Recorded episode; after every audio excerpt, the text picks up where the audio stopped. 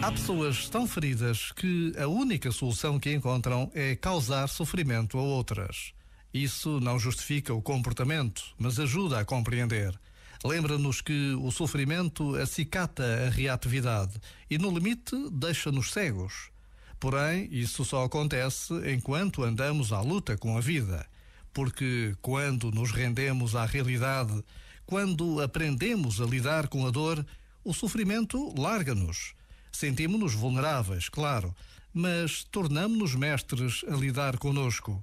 E ao saber lidar conosco, tornamos-nos mestres na relação com os outros. Já agora, vale a pena pensar nisto. Este momento está disponível em podcast no site e na app.